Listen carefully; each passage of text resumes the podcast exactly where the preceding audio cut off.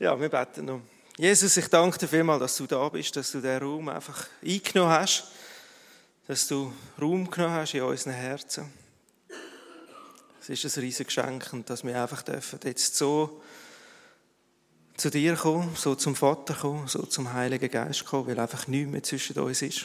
Es ist mega lässig.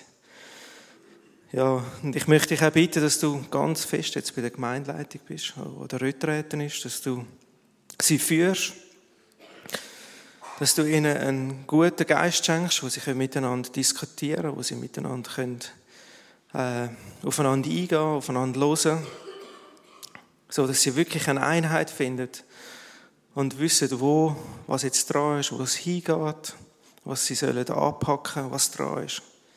Ich danke dir vielmals, dass du einfach ihnen begegnest dort, in einer ganz starken Art und Weise und sie leitest und führst, sodass sie wieder parat sind für uns, um uns zu leiten, dorthin, wo es geht. Ich danke dir viel, viel mal dafür. Ja, und ich bitte dich, dass du uns jetzt heute, wo wir alle da sitzen, auch leitest und führst, nämlich da, wo du uns heute möchtest haben. Dass du unsere Herzen parat machst für das, was du uns möchtest sagen durch Christoph. Ich danke dir vielmals, dass wir einfach dich dürfen haben und dass du einfach auch Herr bist. Herr bist über unser Leben. Wir wollen das dir einfach auch noch geben.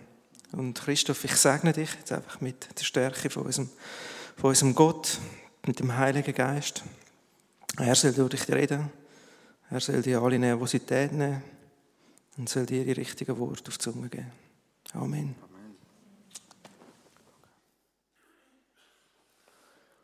Danke vielmals, Matthias. Und danke vielmals, Brigitte und Team. Ich bin wirklich auch gestärkt worden durch den Worship. Gut da hat einen vorbereitet.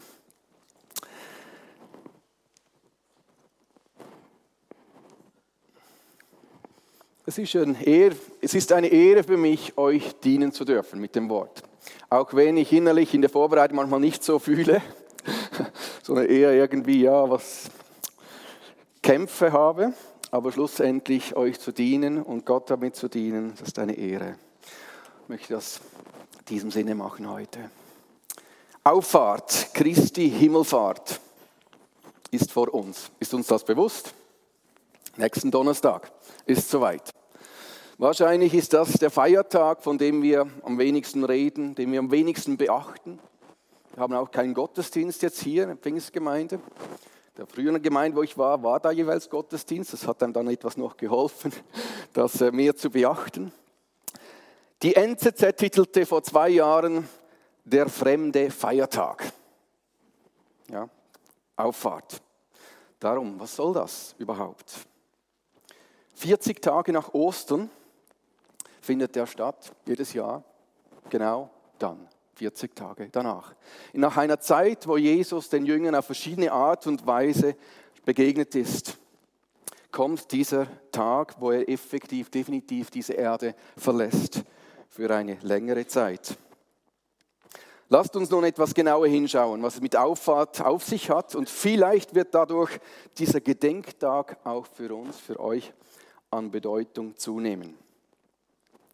Wir lesen die Verse aus Lukas 24 ab Vers 50 bis 53. Die Himmelfahrt Jesu ist das übertitelt dort. Jesus führte die Jünger aus der Stadt hinaus bis in die Nähe von Bethanien. Dort erhob er die Hände, um sie zu segnen. Und während er sie segnete, wurde er von ihnen weggenommen und zum Himmel emporgehoben. Die Jünger warfen sich nieder und beteten ihn an. Dann kehrten sie nach Jerusalem zurück, von großer Freude erfüllt und sie waren von da an ständig im Tempel und priesen Gott. Was für eine Reaktion im Anblick des auffahrenden Jesus, auffahrenden Retters. Die Jünger sind auch auf den Boden gefallen, wie wir es vorher von Matthias gehört haben, wie bei diesen Truppen im Garten Gethsemane, aber in ganz anderer Art und Weise, nämlich sie beteten an und waren erfüllt mit Freude und priesen Gott von nun an. Und wir machen das heute noch. Diesen Erretter so zu sehen, Er hat es geschafft, er hat alles vollbracht und jetzt kann er zurück zum Vater kehren. Was ist nun die letzte Handlung Jesu auf der Erde? Oder vielleicht fangen wir andere Frage noch an und fragen uns, was war dann die allererste Handlung Gottes nach der Schöpfung des Menschen? Wer weiß das gerade? Wie bitte? Es heißt in 1. Mose 1,28, nachdem dass der Gott den Menschen geschaffen hat, und Gott segnete sie und sprach, seid fruchtbar und mehret euch.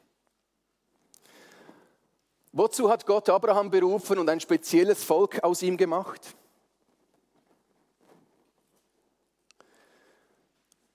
Wir lesen 1. Mose 12, und ich will dich segnen und du sollst ein Segen sein. Und in dir sollen gesegnet werden alle Geschlechter auf Erden. Für wen gilt der Segen Gottes? Alle Menschen, für alle Völker, für alle Nationen, für alle Menschenkinder. Was war nun eben der letzte Akt von Jesus auf dieser Erde? Und während er sie segnete, wurde er von ihnen weggenommen und zum Himmel emporgehoben. Das letzte war, er hat uns gesegnet. Segnen, das ist das Herz Gottes. Er möchte uns, er möchte uns immer wieder und immer wieder neu segnen, uns Gutes zusprechen, uns Gutes wünschen. Das war das Letzte. Segnend hat uns Jesus verlassen.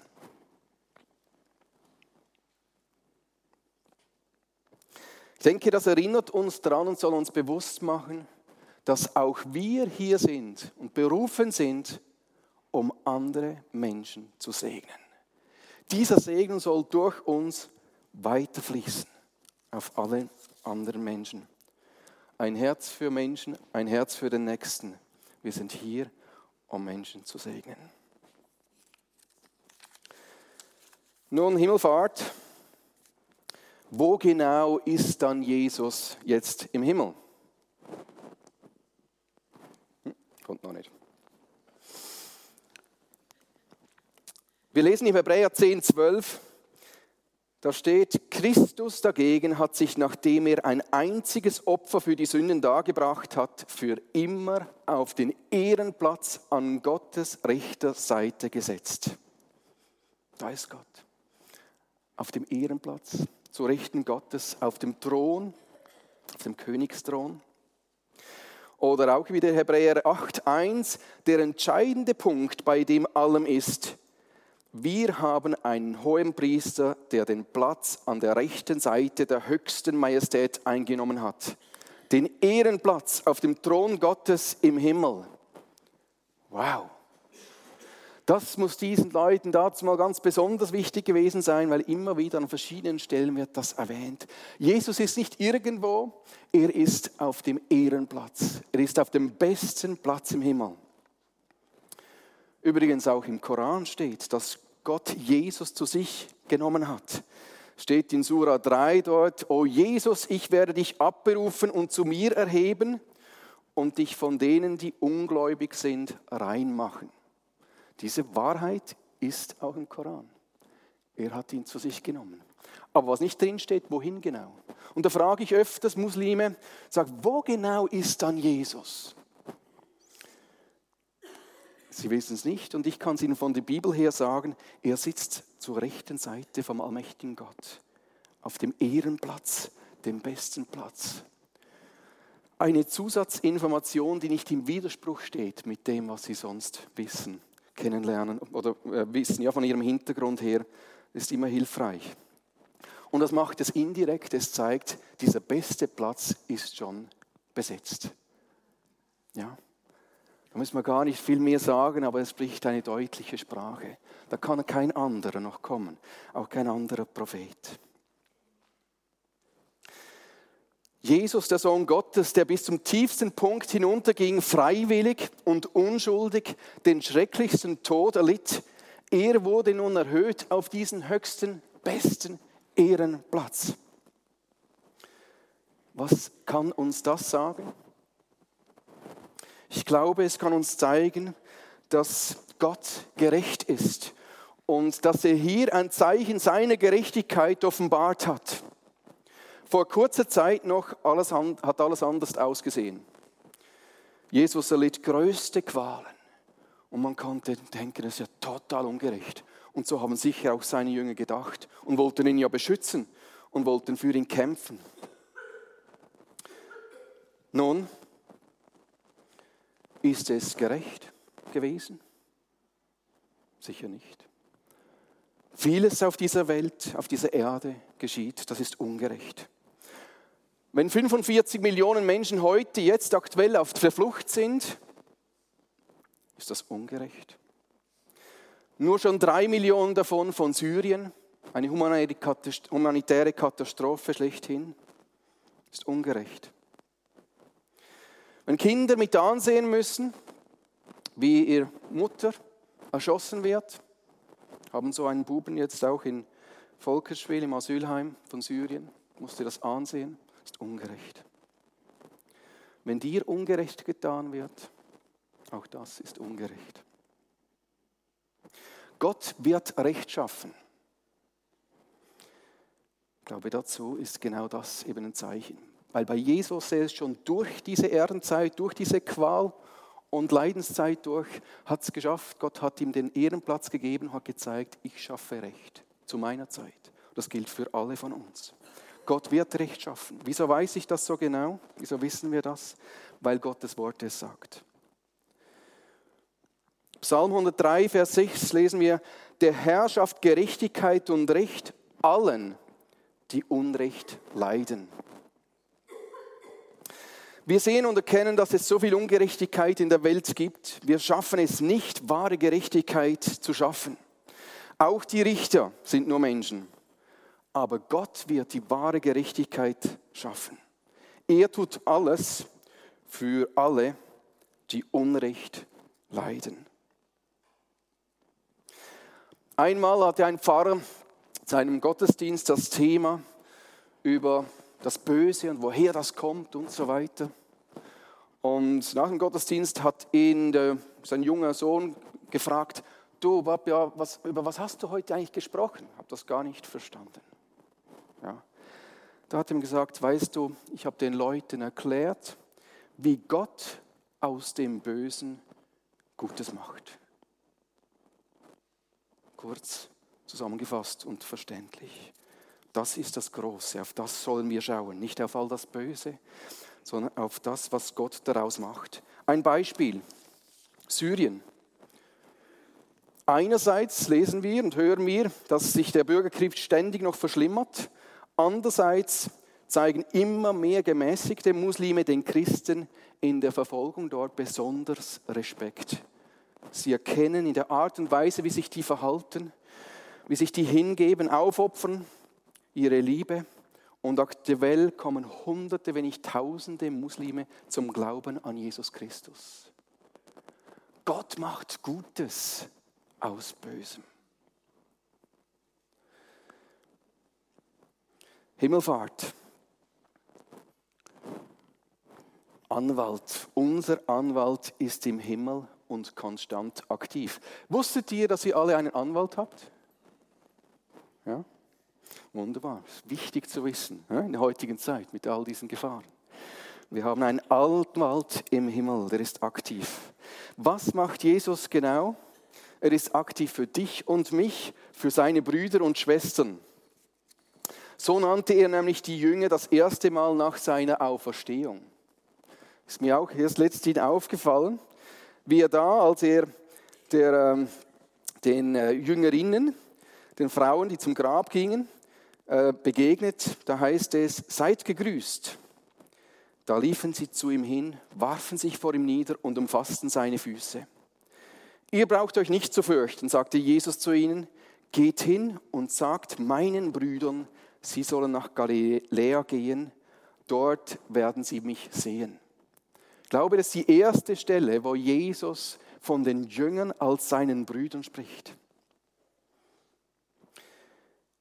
Oder zu Maria sagte, geht zu meinen Brüdern und sage ihnen, dass ich zu ihm zurückkehre, zu meinem Vater und eurem Vater, zu meinem Gott und zu eurem Gott. Auch hier hören wir diese familiäre Art und Weise seiner Worte. Zu meinem Vater, zu eurem Vater, zu meinem Gott, zu eurem Gott. Wir gehören zusammen, wir gehören zu ihm. Er ist unser ältester Bruder, der vorangegangen ist. Und in Römer 8, 29 lesen wir, denn die Gott vorher erkannt hat, hat er auch vorherbestimmt, dem Bilde seines Sohnes gleichförmig zu sein, damit er, Jesus, der Erstgeborene sei unter vielen Brüdern. Er ist der Erstgeborene, er ist der Erste, der auferstanden ist von den Toten, er ist der Erste, der dort im Himmel ist bei Gott in der Art und Weise. Der Erste und wir kommen hinten nach. Ist das nicht immer toll, wenn jemand vorangeht, der weiß, wo er hingeht und der dann das Ziel erreicht und wir wissen, jetzt gilt es eigentlich nur noch eins, diesem jenen zu folgen und dann werden wir es auch schaffen. Er, Jesus, ist der Anfang, der Erstgeborene aus den Toten, nochmal in Kolosser 1,18. Immer wieder kommt das, er, der Bruder, der älteste Bruder, er ist uns vorangegangen. Nun, was macht er denn so konstant für uns? Wartet er einfach, bis wir kommen oder eben ist er aktiv? Hebräer 7:25, da lesen wir, und das ist auch der Grund dafür, dass er alle vollkommen retten kann, die durch ihn zu Gott kommen. Er, der ewig lebt, wird nie aufhören, für sie einzutreten. Der Anwalt. Der 1. Johannes 2.1, meine lieben Kinder, ich schreibe euch diese Dinge, damit ihr nicht sündigt.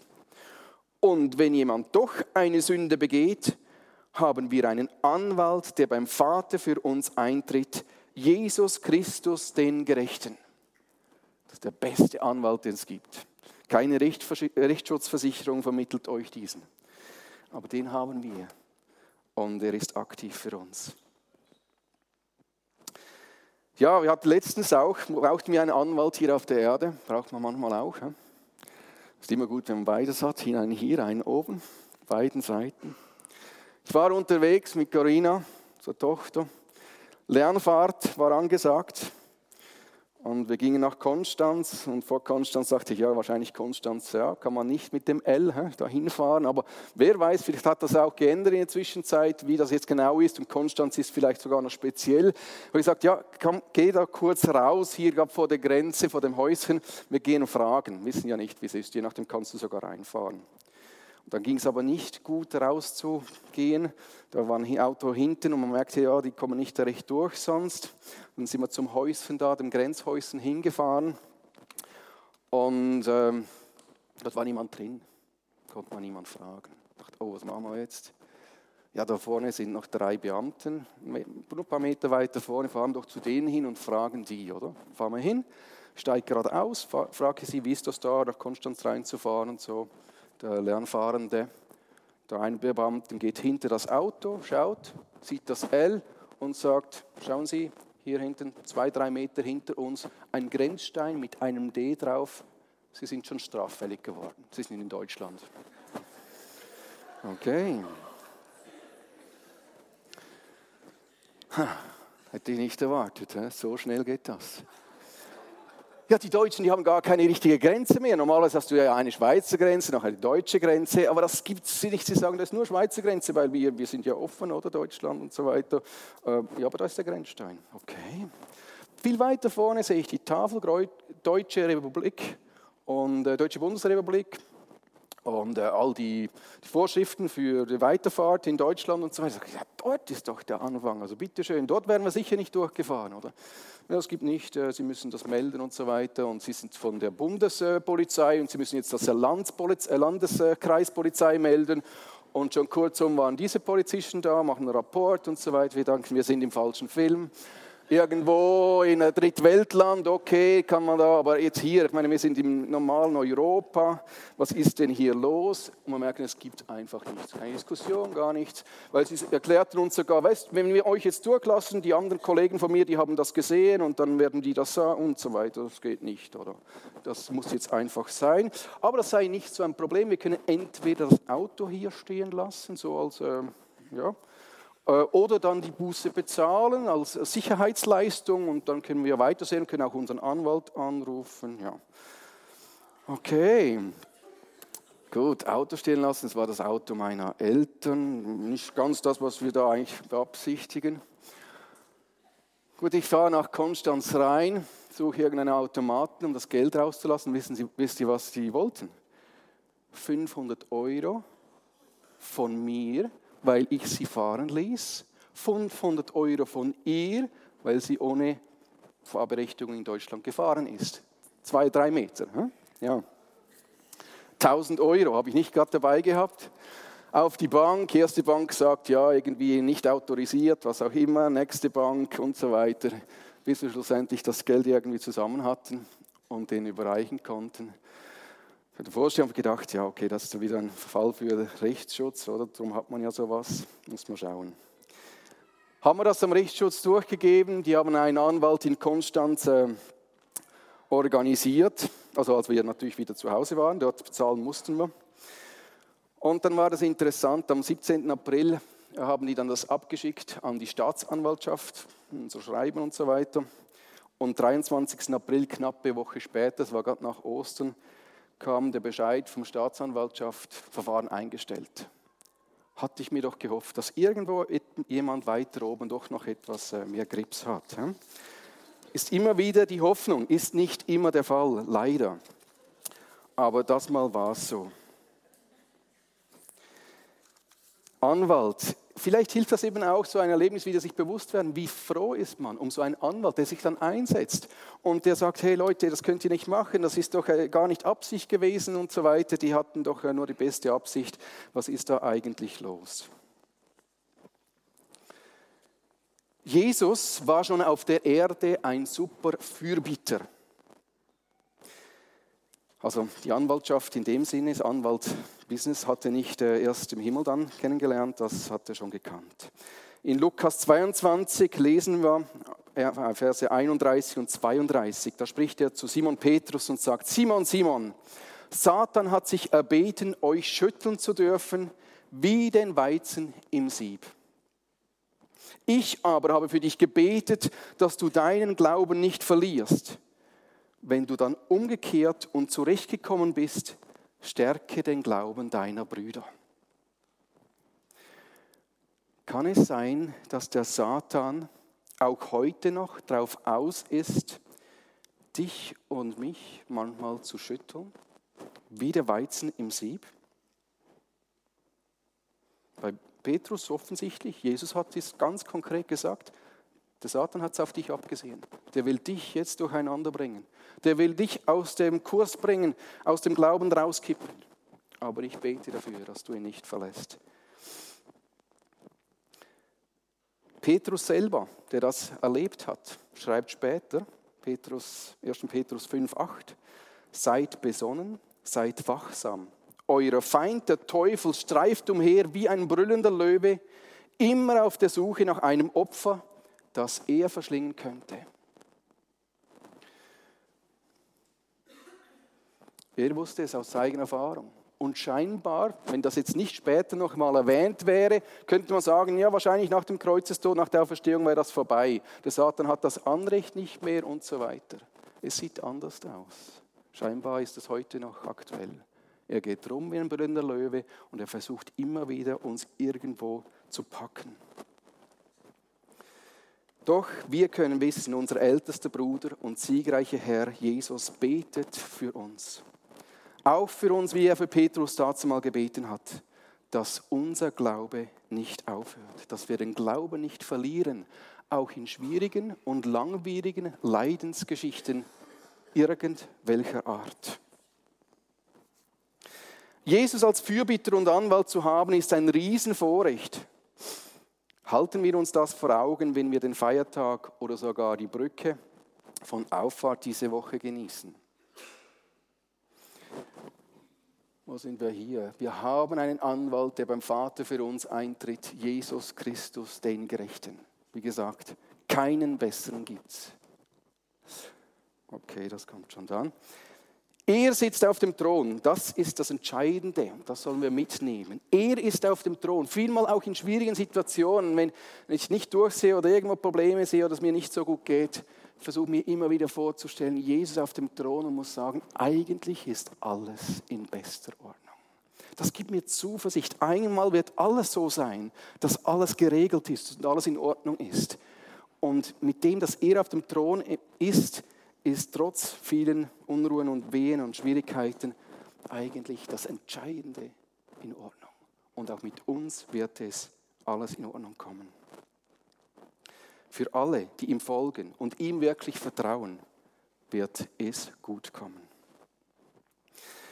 Nun, noch ein, zwei Dinge, die ich mit euch teilen möchte, weil es ist immer schwierig, wenn man so in einer Arbeit steht, bei CM, Christenbeginn, Muslime, verschiedene Dinge entwickelt und lanciert und so weiter, denkt, die eigene Gemeinde sollte ja auch davon erfahren, oder? Ja? Und hier nur kurz, wir haben zwei Initiativen lanciert, um Muslime ganz speziell zu segnen. Weil ich denke, es ist keine Geheimsache, dass Muslime vielmal die sind, die uns gerade so irgendwo auf der linken Seite äh, liegen gelassen werden. Und wir zuletzt beachten oder irgendwo vielmal natürlicherweise etwas damit zu tun haben wollen. Und das vielmals einfach, weil wir sie nicht kennen und weil wir nicht gute Begegnungen mit ihnen auch schon erlebt haben oder die Liebe Gottes in unser Herzen für sie noch nicht so voll drin ist. Nun, Muslime segnen, und das sehen wir in der Initiative zwei Arten. Einerseits ähm, beten wir und suchen wir City-Koordinatoren für über 100 Städte in der Schweiz, die in diesen Städten diese Begegnung und das Gebet für Muslime speziell fördern würden. Das andere ist die Moscheen in der Schweiz, die uns auf dem Herzen sind. Nämlich 200, über 200 Moscheen haben wir aktuell in der Schweiz. Und da, da geht es darum, dass Leute mindestens auch in der Gegend der Moschee so eine Moschee adoptieren würden. Wir nennen das darum, also ihr seht jetzt hier, ähm, die blau sind, die sind schon von mindestens einer Person, wenn nicht mehreren Personen adoptiert. Leute, die gesagt haben, ich möchte regelmäßig für diese Moschee, respektive für die Muslime, die da ein- und ausgehen und regelmäßig beten, beten, dass sie den geraden Weg, für den sie immer wieder beten, im Gebet in Jesus Christus erkennen und erleben können. Adapt a Mask die Idee ist natürlich auch schlussendlich, dass, wenn man länger auch für eine Moschee betet, je nachdem auch eine Begegnung stattfindet und irgendeine Begegnungsinitiative entstehen kann. Dann haben wir wieder den Ramadan vor der Tür. In, was ist es, gut einen Monat geht es los, Ende Juni bis Ende Juli, 30 Tage Gebet, möchte euch das auch wieder fest ans Herz legen. Wir haben draußen diese Gebetshefte, auch über diese Initiative Muslimen begegnen übrigens, sind Flyer draußen. Und das Bild ist das letzte, aber noch etwas, ein Flyer ist auch draußen wegen Sommereinsätze. Auch eine besondere Möglichkeit, äh, Leuten zu begegnen im Sommer, die hier hinkommen. Touristen von, aus der arabischen Welt, aus Asien, die hier sind und unsere Schweiz genießen und wir können auf sie zugehen und mit ihnen Begegnung haben und ihnen etwas weitergeben, Jesus-Film und so weiter, viele Möglichkeiten. Einfach, dass ihr wisst, diese Dinge laufen und ihr seid herzlich eingeladen, um einen oder anderen euch anzudocken. Ganz herzlichen Dank. Noch eines. Wir haben im Juni geplant in unserer Kleingruppe, dass wir Jesus im Koran genauer anschauen. Ich habe euch heute etwas erwähnt, das eben steht, dass Gott ihn zu sich genommen hat. Steht noch viel mehr über Jesus Interessantes im Koran, wo uns hilft und wir anknüpfen können. Und wenn da irgendjemand sich äh, ähm, anschließen möchte, herzlich willkommen, kommt einfach auf mich zu und dann gebe ich euch die Daten durch. Gott segne euch. Jesus mit euch, der Auferstandene, der Aufgefahren, der im Himmel sitzt auf dem Thron, auf dem Ehrenplatz und für dich und mich aktiv ist. Amen.